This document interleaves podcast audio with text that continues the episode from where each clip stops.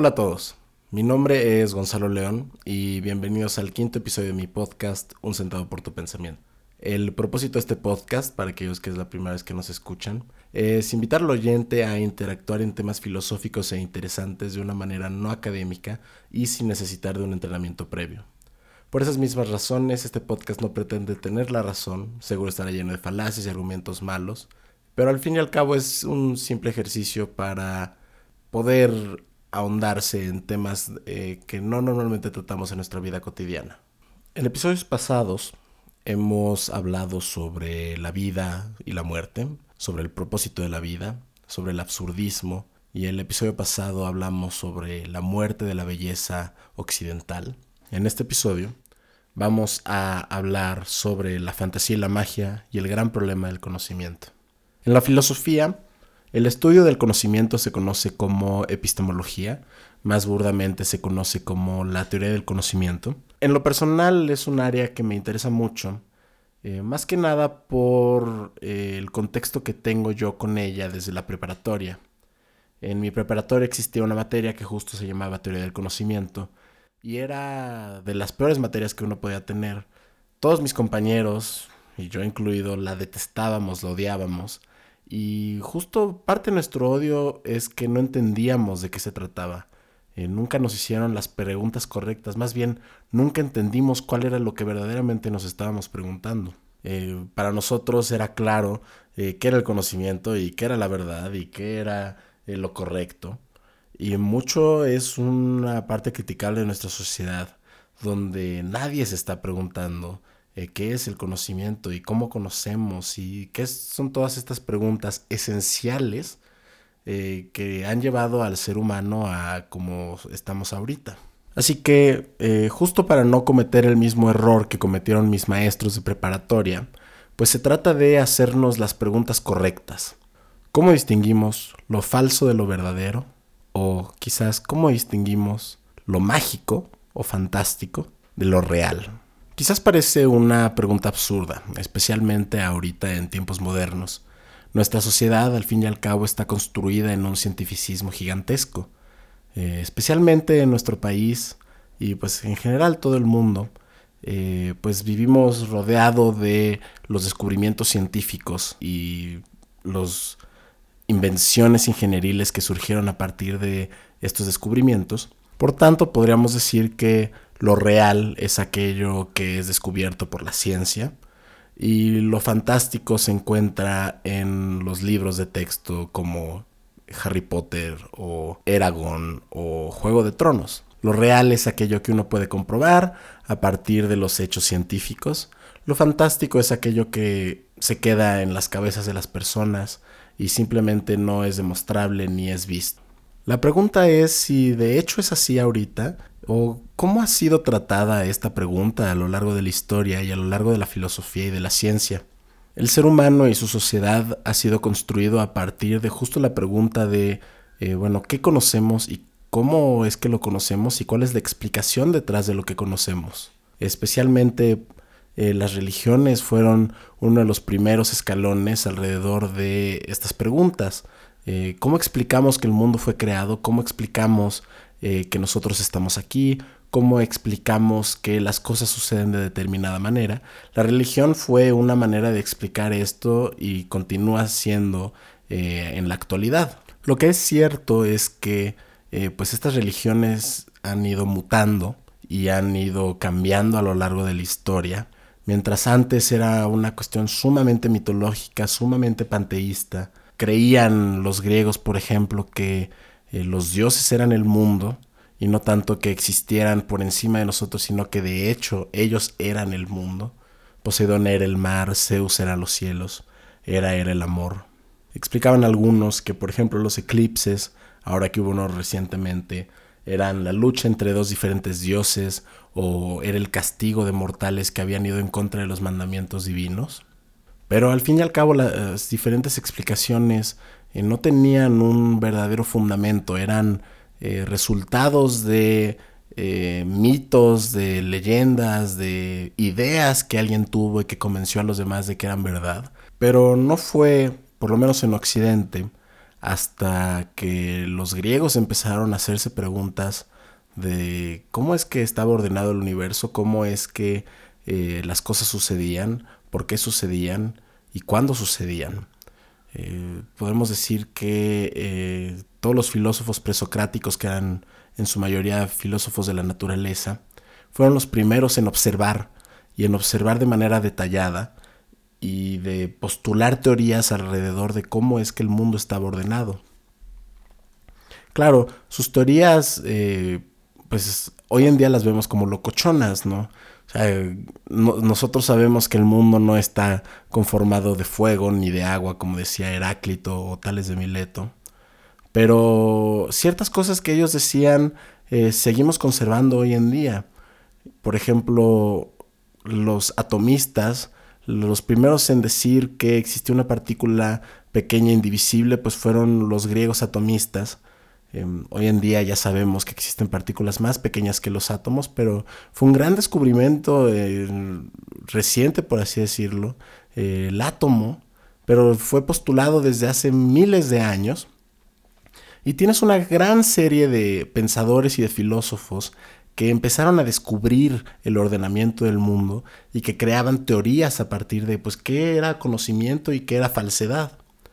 Pero no importaba que siempre existía este factor fantástico, este factor mágico, divino, mitológico, eh, no importa en dónde lo encuentres.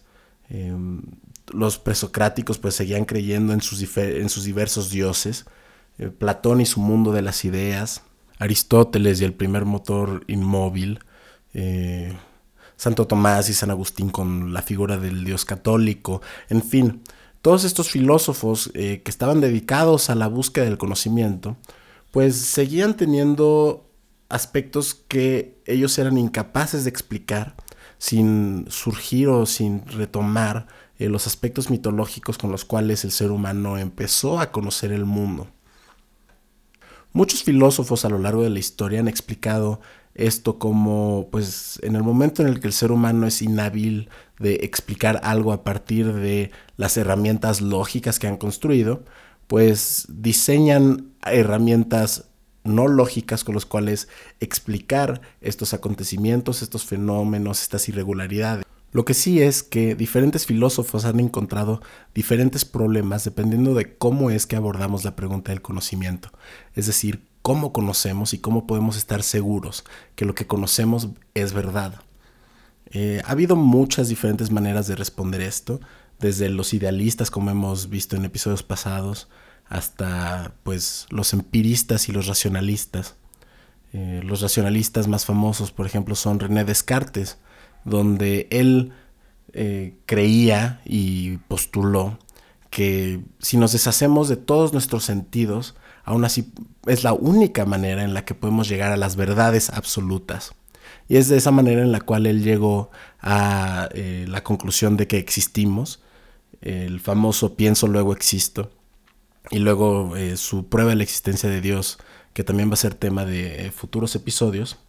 O tienes a los empiristas como Aristóteles o el famosísimo David Hume, eh, que decían que el mundo es aquello que podemos observar y solamente podemos conocer a partir de aquello que observamos, y esto tiene sus diversos problemas, hasta llegar al revolucionador Kant, que dijo no, conocemos a partir de una síntesis entre aquello que conocemos a través de la razón y aquello que conocemos a través del el empirismo. El uno sin el otro eh, no funciona. Eh, pero tenemos un límite en el conocimiento. Pero antes de adentrarnos a estos verdaderos problemas del conocimiento, que son eh, preguntas que seguimos sin responder del todo, creo que eh, nos hace falta pues preguntarnos por qué preguntar la pregunta del conocimiento como una cuestión de magia y una cuestión de conocimiento. Y quizás más específicamente, pues discutirlo en una cuestión de eh, por qué entre magia y ciencia. Algo que no es muy conocido y que a nadie nos enseñan en nuestras escuelas, en nuestras preparatorias y muy rara vez en las universidades, es que Newton era un alquimista. Y los primeros indagamientos de Newton en el campo del conocimiento eran alquímicos. Por alquímicos eh, me refiero a eh, pues esta historia donde los alquimistas creían que podían cambiar un elemento a otro, eh, donde se podía crear la vida eterna y descubrir la piedra filosofal. J.K. Rowling con Harry Potter volvió muy famoso al personaje francés de Nicolas Flamel, que pues se supone que fue el único y el primero en encontrar eh, la fórmula de la piedra filosofal. Pero en la época de Newton, el alquimismo estaba mucho más ligado hacia la idea de que uno podía convocar ángeles y podía convocar demonios, comunicarse con ellos y descubrir las verdades del universo a partir de eh, pues esta comunicación. Y la manera de acercarse a ellos era a través de numerología, de diagramas escritos en el piso, eh, donde pues existían todos estos diversos postulados e hipótesis y que pues en ese entonces era muy conocido y era muy reconocido. Existía este personaje histórico famosísimo que es John Dee, que era el mago de corte de Inglaterra. Eh, existe una anécdota donde eh, la flota española iba a atacar a Inglaterra, entonces le dicen a John Dee que eh, los detuviera y John Dee hace su círculo mágico, y exclama la, la flota española va a ser derrotada y días después se enteran que una tormenta gigantesca eh, sucedió en el mar y se hundió la mitad de la flota española. Y todos creían verdaderamente que John Dee era un mago. ¿Qué tanto John Dee creía que él era un mago? Pues es difícil de saber. Pero queda claro que eh, a nivel intelectual, académico, y eh, filosófico, pues existía este aspecto divino y mágico dentro de sus pensamientos y su experimentación y su investigación del conocimiento, a tal punto que la persona que hoy conocemos como el padre de la ciencia, el que descubrió la teoría de la gravedad e inventó el cálculo, creía que podía convocar ángeles y demonios y descubrir la verdad del universo a partir de esto.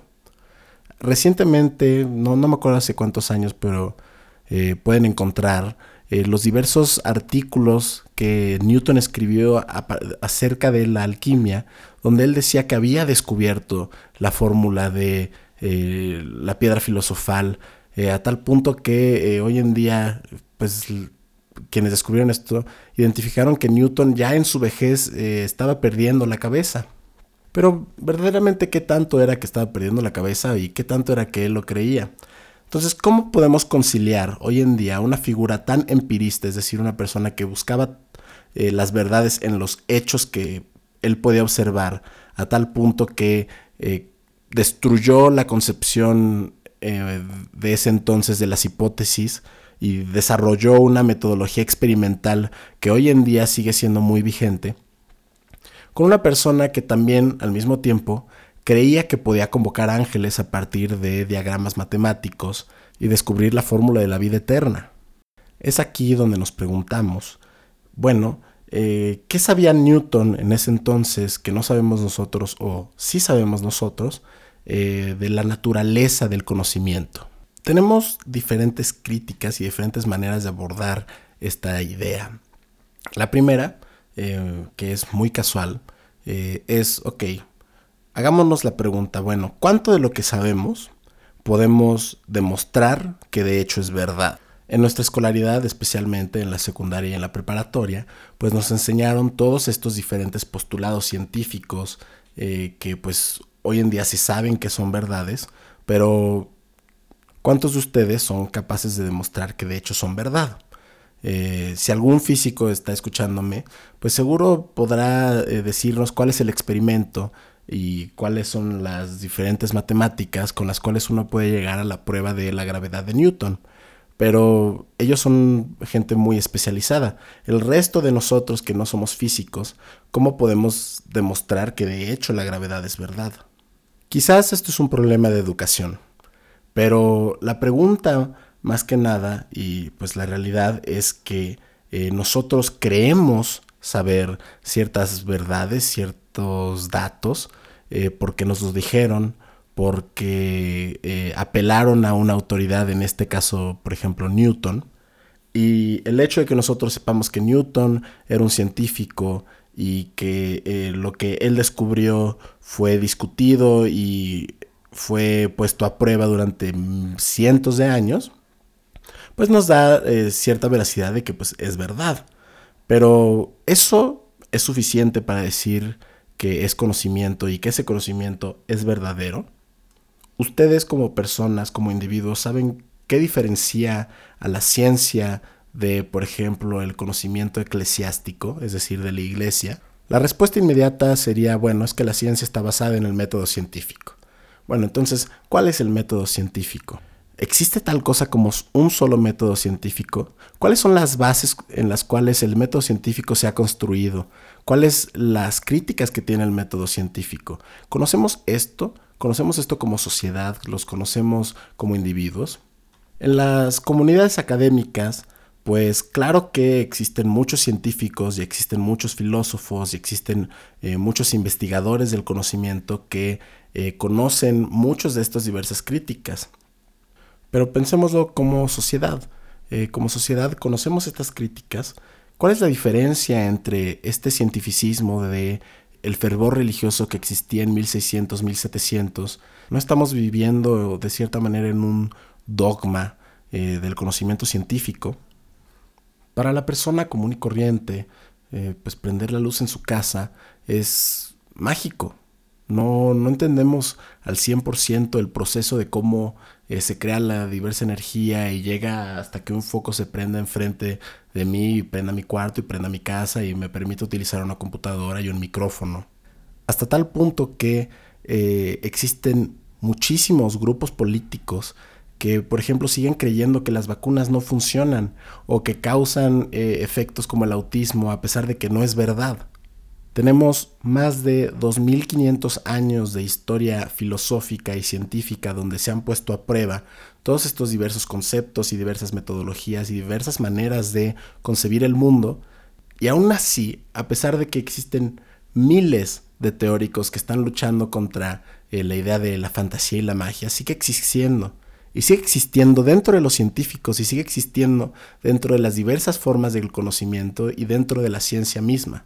La razón es muy simple y ha puesto en jaque a toda teoría del conocimiento eh, porque pues es un problema que todavía no, no logramos resolver del todo y las respuestas que hemos tenido son muy complejas, muy complicadas y todavía no las hemos podido traducir a una metodología. Y es que eh, dentro de nuestra lógica y la lógica que hemos construido, eh, lógica matemática y lógica del lenguaje, tiene gigantescos problemas en la manera en la que construimos el conocimiento. Voy a mencionar tres problemas que me parecen claves para esta cuestión y una suposición que tenemos hoy en día como sociedad. Estos problemas están muy ligados a la ciencia y específicamente a pues, la creación de el conocimiento que tenemos hoy en día que pues es muy rigurosa y muy aceptada, etcétera, etcétera. El primero es el problema de la causalidad. La ciencia y pues el conocimiento en general pues eh, se construye a partir de la idea de que eh, pues un objeto está relacionado a otro y esta relación hace que eh, las cosas sucedan, ¿no? Entonces, por ejemplo, parte de un ejemplo de esta relación puede ser, bueno, que cada vez que llueve, pues las cosas se mojan si están en el área donde llovió. Esto le llamamos un efecto causal. Eh, si de la lluvia sale que algo se moja, pues significa que existe causalidad entre la lluvia y que algo se moja. Esto pues nos parece obvio, ¿no? pues tenemos sed, tomamos agua, se nos quita la sed, por tanto concluimos que el tomar agua nos quita la sed. Ahora, hasta ahí todo parece bien, pero existe un problema.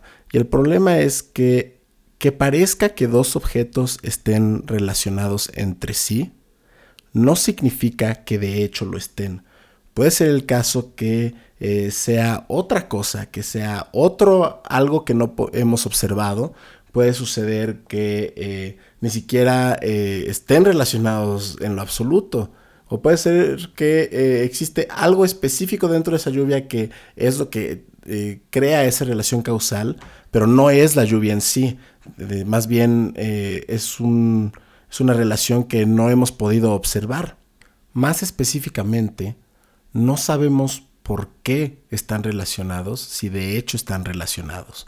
David Hume explica esto al decir que, eh, bueno, que un objeto esté eh, correlacionado con el otro no significa que esto lo haya causado. Solamente sabemos que están relacionados, pero no significa que de hecho esté causado uno por el otro. El segundo problema es el problema de la inducción. Tenemos un objeto A relacionado con un objeto B y siempre que este objeto A aparece eh, se relaciona con el objeto B y así lo vemos constantemente. Por tanto, llegamos a la conclusión de que el objeto A siempre causa B. Para comprender rápidamente qué es la inducción, es lo que hace Sherlock Holmes todo el tiempo, donde observa que una persona eh, tiene un saco mojado y que sus zapatos están mojados y que su cabello está mojado, por tanto él concluye que llovió. Eh, es decir, toma de muchas partes específicas, las junta y crea una teoría general al respecto. El problema de la inducción es que pensamos que el futuro debe de parecerse al pasado. Es decir, si en el pasado cada vez que llovía yo me mojo, pues entonces voy a esperar que pues cuando llueva me voy a mojar. Pero esto no es necesario. Bien puede suceder que mañana llueva y salga y no me moje en lo absoluto.